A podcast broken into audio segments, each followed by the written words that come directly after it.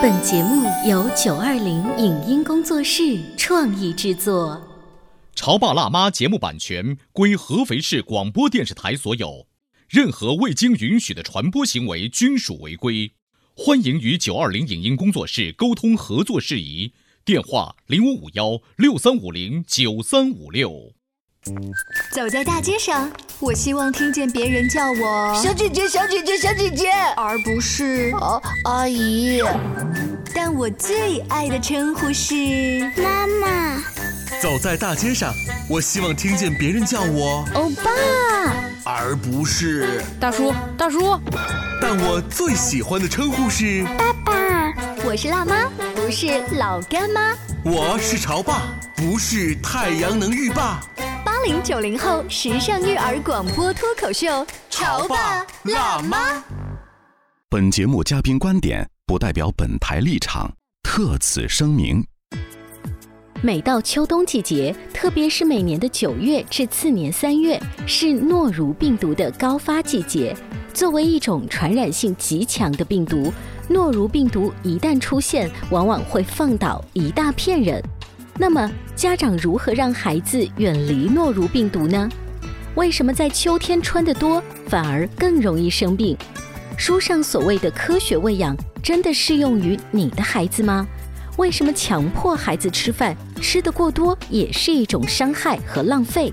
欢迎收听八零九零后时尚育儿广播脱口秀《潮爸辣妈》，本期话题：诺如病毒侵袭，如何做好防护？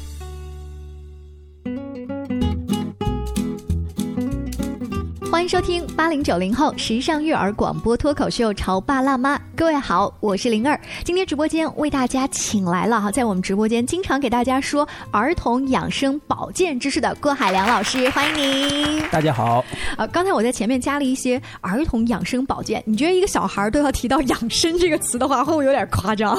也不会啊，现在小孩子都是从小就开始养生。嗯，所以我看就是你接触到的大人哈，他们会找你除了给小孩什么手心啊、脚。心底下去推拿按摩，然后还有就直接有家长，他们觉得自己的小孩体弱，就就会去学这些班。会的，他就不是为了说自己一定要做这个医生的行业，他其实就是为了小孩的保健。是的，因为像很多小孩子一般生病之前呢，他都是有一些前兆的，嗯，就是你可以通过学习之后呢，就是在他快要生病之前先去干预，这样可以避免一次生病，嗯，而且还可以提高他的体质，嗯，你看现在啊，就是这种入秋的阶段，我自己最近都明显感觉，如果晚上还是穿着就是睡裙睡觉，那个膝盖是有。有点凉的，我会带一个护膝。我觉得自己像一个老人家一样，怎么现在还要带护护膝？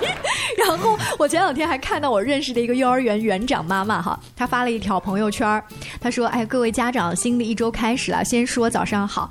刚才各个班级我们要做出勤人员的统计，全员共有二十七个小朋友请了病假。经过老师的了解，大部分是咳嗽啊，轻微的感冒呀。”季节交替，早晚温差大，秋季干燥也影响着大家。特别提醒哈，就是说秋冻的必要性，小朋友要经常锻炼身体。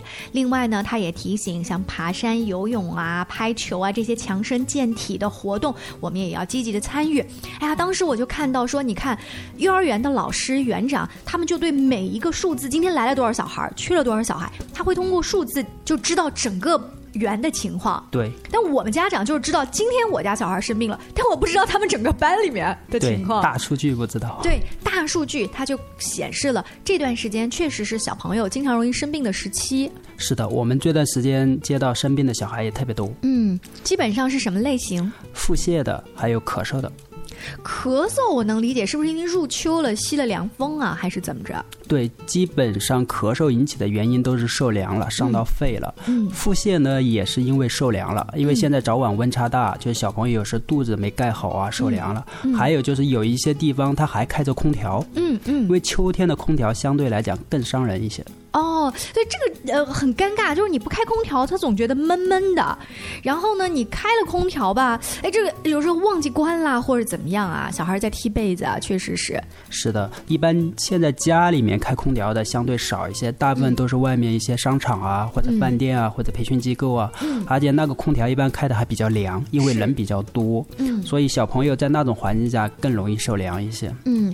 那今天我们请到郭老师呢，也给大家提一个醒啊，就是大人可能 T 恤跟短裙还能穿一穿，但是小朋友要怎么样去注意，给他在夏秋之交的时候注意保养一下身体呢？我们一般在夏秋之交的时候，需要注意的就是怎么样去穿，跟怎么样去吃，特别是穿上面。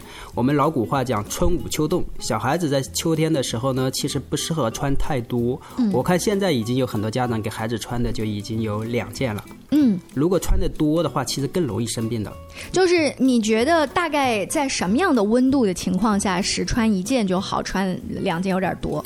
就是小孩子穿了之后不出汗的那种状态。嗯，一旦出汗了之后，在中医里代表着什么呢？就代表了他毛孔已经张开了。嗯，如果在毛孔张开的环境之下，我们接触到一些凉风或者空调的话，嗯，那个寒气就会直接进入身体内部。那你的意思是，如果我没给他穿两件，他没有淌微微的汗，反而凉气是进不去的，因为毛孔是闭合的。对对对，是的。哦。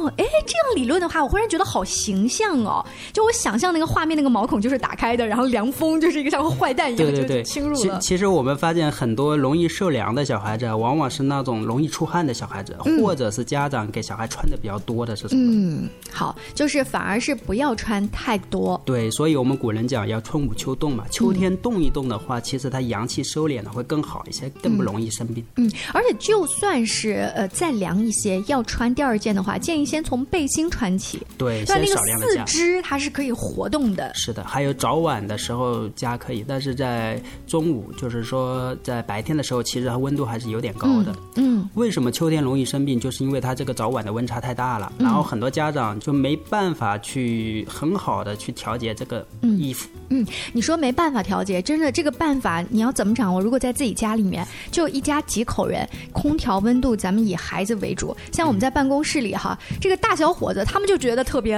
热，他们就要开空调。然后我觉得这个肩周炎也要犯了，这 儿也要犯了，然后又想把衣服搭着。所以你看，在公共的环境下，你不能避免的，你可能就要给孩子随时的增减衣衣物。是的，嗯，呃，最近我还发现了，就是家长们都反复的在转发一条朋友圈，就是有一个叫诺如病毒的小东西，它开始作祟了。尤其是秋季，诺如病毒感染的。小高峰期，孩子会有呕吐、腹泻这些症状。是的，呃，每年到秋天的时候呢，都是一些细菌病毒的高发期。除了诺如病毒之外呢，还有秋季腹泻，嗯，还有其他的一些细菌病毒的感染。嗯，其实，在中医里面去预防这个也是。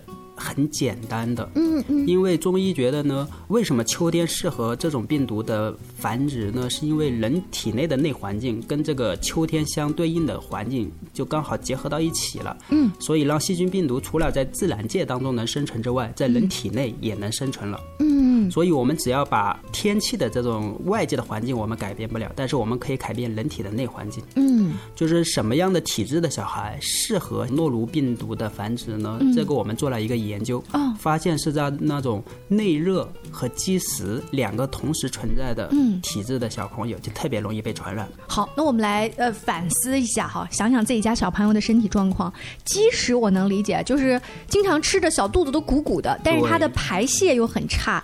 然后你听他打嗝或者是闻那个味儿的话，嘴巴里是有味儿的。对，有那种酸臭味。嗯，就是我们可以把这种积食理解成营养过剩，或者理解成你身体里面。有了细菌病毒生存的那种多余的营养了。好，这是积食的表现。您刚才还说了一个内热，对，就是小孩的体内的内在的温度偏高。嗯，你看我们一般的细菌病毒喜欢的环境是什么样的？一个是有温度，潮湿，第二个是有对有湿度。嗯，积食就是湿度，然后温度的话就是内热，有这两个条件同时存在的情况之下。就容易被生活就是空气当中啊、或者自然环境当中的诺如病毒所影响。那即使我们刚才说它可能打嗝会有味儿啊，或者怎么样。那内热我们有一些什么样的症状呢？有内热表现的小孩的话，他第一个就是手心摸起来会特别烫，哦，第二个的话，他就是睡觉的时候容易翻来覆去，嗯，就有点燥。对，就有点燥。为什么他会翻来覆去呢？因为他把一个地方睡热了之后，他再换一个另外的凉快的地方，这样哦，哎，这个是多大的孩子会有这种比较都明显？会有的。其实从小就会有。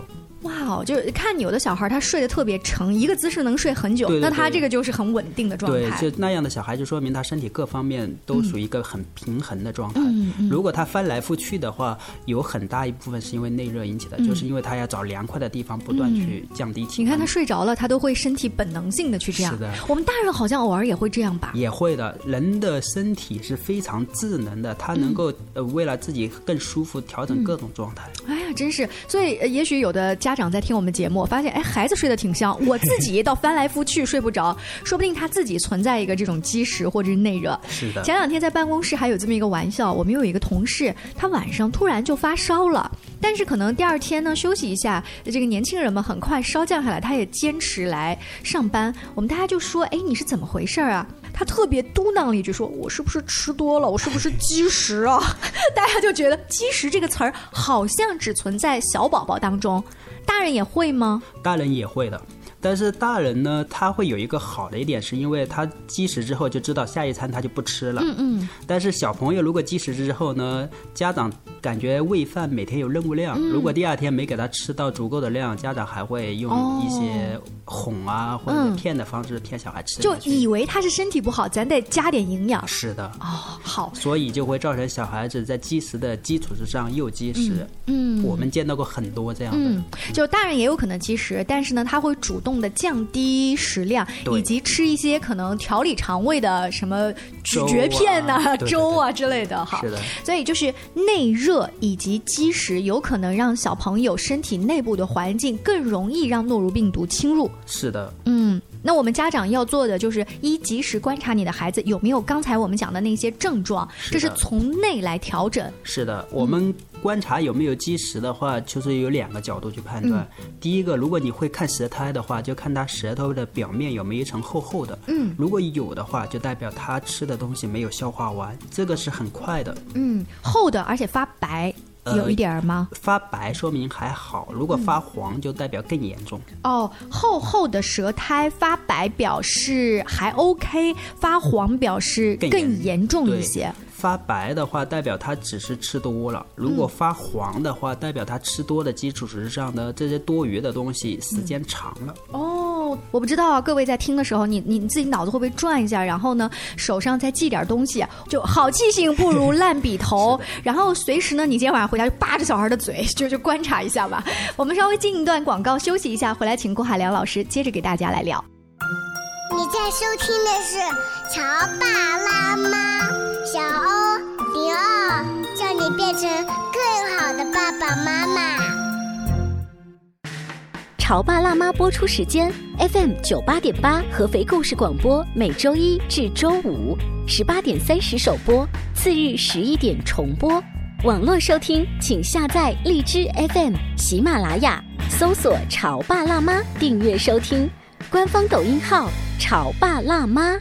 关于和孩子沟通呢，我是想先处理好彼此之间的情绪，然后再去搞定他具体的问题。我们家长经常在一起讨论，怎么样从小才能培养好他的学习习惯我是后。来通过学习才发现，孩子行为背后是有另外一种需求的。陪你一起吐槽养育熊孩子的苦，陪你一起追忆曾经自己的小世界。八零后时尚育儿广播脱口秀，潮爸辣妈。本节目嘉宾观点不代表本台立场，特此声明。每到秋冬季节，特别是每年的九月至次年三月，是诺如病毒的高发季节。作为一种传染性极强的病毒，诺如病毒一旦出现，往往会放倒一大片人。那么，家长如何让孩子远离诺如病毒呢？为什么在秋天穿得多，反而更容易生病？书上所谓的科学喂养，真的适用于你的孩子吗？为什么强迫孩子吃饭吃的过多也是一种伤害和浪费。欢迎收听八零九零后时尚育儿广播脱口秀《潮爸辣妈》，本期话题：诺如病毒侵袭，如何做好防护？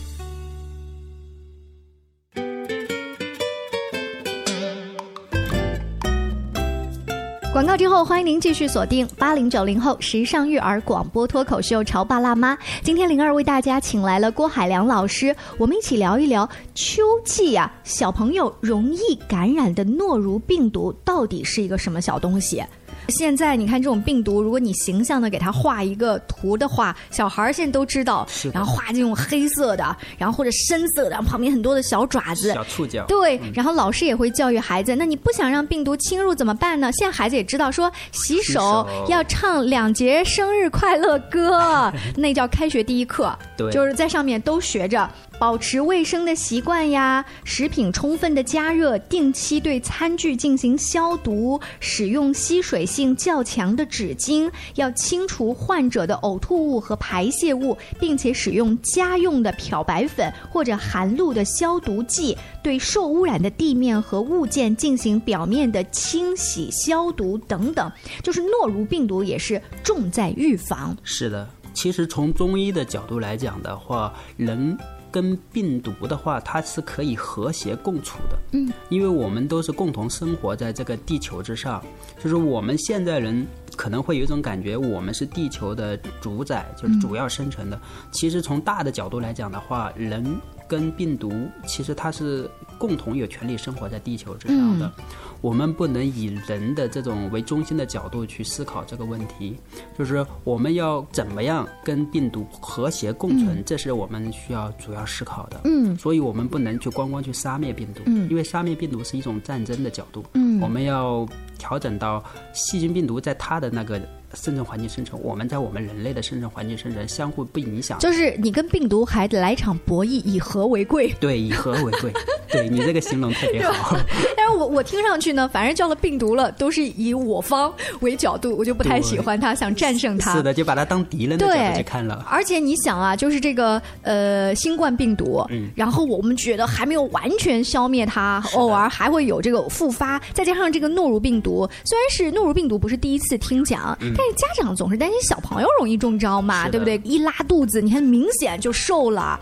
那我们又怎么样跟他和谐相处呢？中医是觉得吧，他既然有他喜欢的生存环境，那我们把自己、我们周围的环境以及我们内在的环境改变成是他不喜欢的环境，就 OK 了。嗯，你会教家长怎么样去按摩手心来改变他的积食和内热这两种状态？对，是的，就是我们第一个角度呢是要先会判断，判断这个小孩他的体质，就是他的现在的环境是属于什么样的环境。我们一般去形容环境，无非就几个角度，第一个是寒跟热。嗯。就是说明这个小孩呢，他体质是偏寒了还是偏热了？因为大部分的细菌病毒都是喜欢热的环境，嗯，也有一部分的是喜欢寒的环境，嗯，所以不同的体质的小孩，他传染的细菌病毒是不一样的。哦，判断寒和热。对，第二个的话是属于湿和干。嗯，湿和干。对，你你看，我们一个树木，如果它又湿又在一个寒冷的地方、潮湿的地方，它会容易上面长什么？长霉啊！长霉啊，长蘑菇啊，是的吧？我们现在的医学呢，偏向于去把蘑菇拔了，嗯，然后不管环境，嗯，这样拔了之后，这个树木还会怎么样？继续长，继续长，是的。所以中医的思路是这样的：既然你容易长蘑菇，我如果把蘑菇比喻成细菌病毒的话，那我就改变你的环境，让你环境改变了，细菌它就自然的不长了。嗯嗯，这样的思路。所以说，你刚刚提到了一个寒，一个热，一个湿，一个干，然后教家长一些简单的方法去判断。你在上半段的时候提到了一个看这个厚厚的舌苔，如果发白还呃表示是吃多了，如果发黄表示既吃多了又积久了。对，时间长了。嗯，还有呢，我们就看他睡觉是不是反复的呃左右翻身，不停的翻。是的，我们一般判断热的角度呢，就是只要是内热大的小孩，他最大一个特点就是好动，嗯，然后体温偏高。这个体温呢，是我们手的触感，比如说手心，嗯，比如说体温，嗯，比如说后脖子这边，比如说肚子这边，它都会体温偏高一些。还有他的舌苔看起来是很红的。哦，特别舌尖这一片很红，这都是我们去判断一个小孩是不是偏热的。嗯，如果热的那个热的程度更高了的话，它就会有一些我们平常所说的一些疾病的名称，像多动症呐、嗯抽动症呐、这些都是属于内热太大了，嗯所以它会不自主的去运动、去动。你看这个控制不了，他对内心就是温度高，是是不是？但是它又不像是发烧的症状，是的，其实它这种动呢是一种自我调节，嗯，去耗能量。它要把那个能量好消耗掉。对，就等于小孩充电充过了，所以必须要把这个电给它耗掉。啊，那怎么办呢？如果小朋友是这样子的状况，是这样子的状态呢？我们通过这么多年的研究，我们发现小孩子一般出现这种状态，大部分都是因为他的营养摄入的太多了，嗯，造成他体内的能量过剩了，没有机会去用，嗯所以我们一定要跟家长沟通，让他给他补充的营养少一点。我就发现了郭老师来直播间啊，经常讲的一个观点就是让小孩不要容易出现积食，就不要给他吃那么好。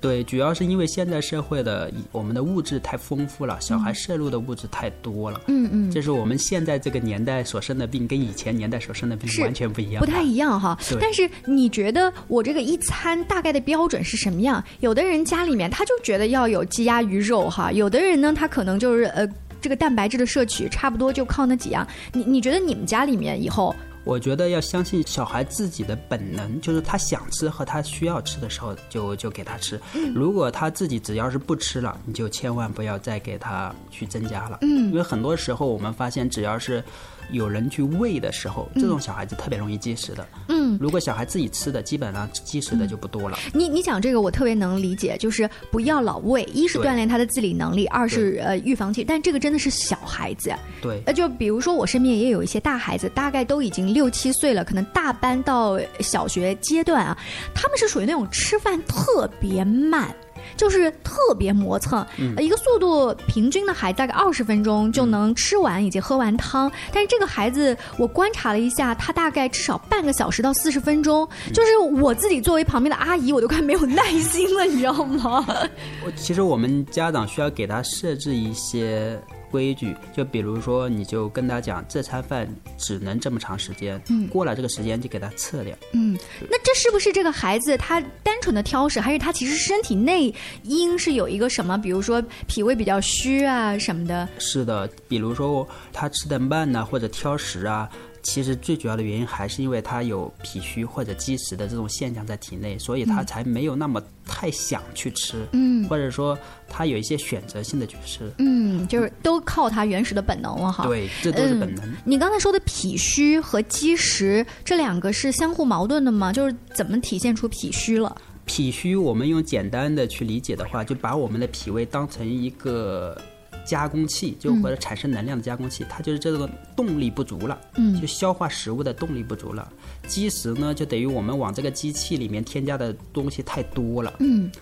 很现在很多小孩是这两样同时存在，对，就等于他机器的运转能力不强，嗯然后你又给他加的东西非常，然后慢慢的你就想象那个机器咯儿，对对对对，这绕不动了哈。绕不动了之后，就会出现现在很多小孩出现的情况，就是不吃，嗯叫厌食或者就消化不良这样的情况哎呦。天哪！我怎么昨天没有跟郭老师通个电话呢？我昨天晚上为了我儿子吃饭这个事儿，还把他死命的 K 了一顿哈。就我觉得他就是浪费粮食啊，不好好吃饭啊，浪费了我们所有人辛苦做了一顿饭啊。但是现在想想，你看听郭老师讲了这些科学道理，然后又想想，就是孩子吃饭是他的本能，哎，不吃就不吃呗，何何必呢？是的，我们现在虽然在提倡节俭，但是这个提倡节俭不是在吃的那个角度去提倡，嗯而是在做的那个角度，少做一点。嗯因为我们发现现在的家长对孩子吃饭这个问题太过于关注了，嗯就是说呃每天希望小孩能吃一碗或者一碗半嗯或者两碗，嗯或者跟其他家的孩子有一个对比，嗯这个是一件很恐怖的事情。我们发现有一个观点呢，就是嗯最近我们接到一些六七个月的小孩生病的，啊他们的家长经过沟通之后，发现他们是完全参照科学喂养。那不是好事儿吗？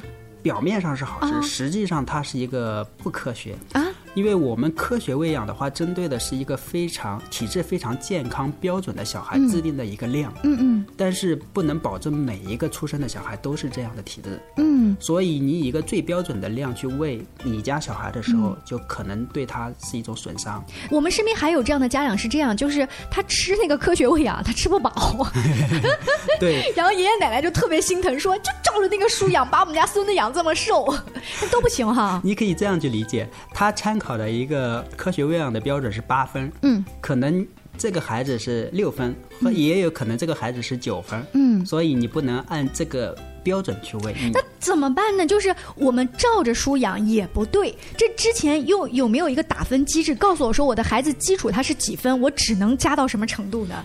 其实这个就是要求每一个母亲对孩子的这种呃关注度。我觉得作为一个母亲应该知道，她有时的哭声代表的是她饿了，嗯有时的哭声代表是她要大小便了，嗯，感觉吧，嗯感觉会更准一些。就是作为母亲，我觉得啊、呃除了要关注，也不能瞎关注，对对不对？要就是要多听一下我们的节目啊，多看一看。其实网络上现在这些知识还真的挺丰富的，是的嗯、你就多了解一点。比如像郭老师在我们节目当中说到积食这个概念，也许你今天刚好在车里听到第一次，你经常听，经常听，保不准下一次你再想往孩子肚里塞饭的时候，你就会把那勺子给收回来，少喂点儿没事儿。是的，还有一个最多的就是吃了剩了那么一点，就是希望小孩能够吃下去，就往往就是剩的那么一点，就造成小孩积食了。哎呦，还真是，有的时候我们自己喝饮料也是的，是的他觉得那一口就喝了就喝了吧，就是那一口，最后让你自己胃胀气了。是的，所以浪费的概念呢，有些人觉得不吃下去是浪费，其实你吃下去是另外一种浪费，浪费你身体的能量。是，还浪费了我的那个就是减肥 减肥的私教费。好，今天非常感谢郭老师来，呃，从这个秋季小朋友保养啊、健康方面提醒了大家一些注意事项，更多关于亲子育儿方面的话题，大家也可以持续关注潮爸辣妈。各位呢，在喜马拉雅、荔枝、阿基米德等众多的 APP 当中，也可以搜“潮爸辣妈”订阅收听。下期见，拜拜。拜拜。以上节目由九二零影音工作室创意制作，感谢您的收听。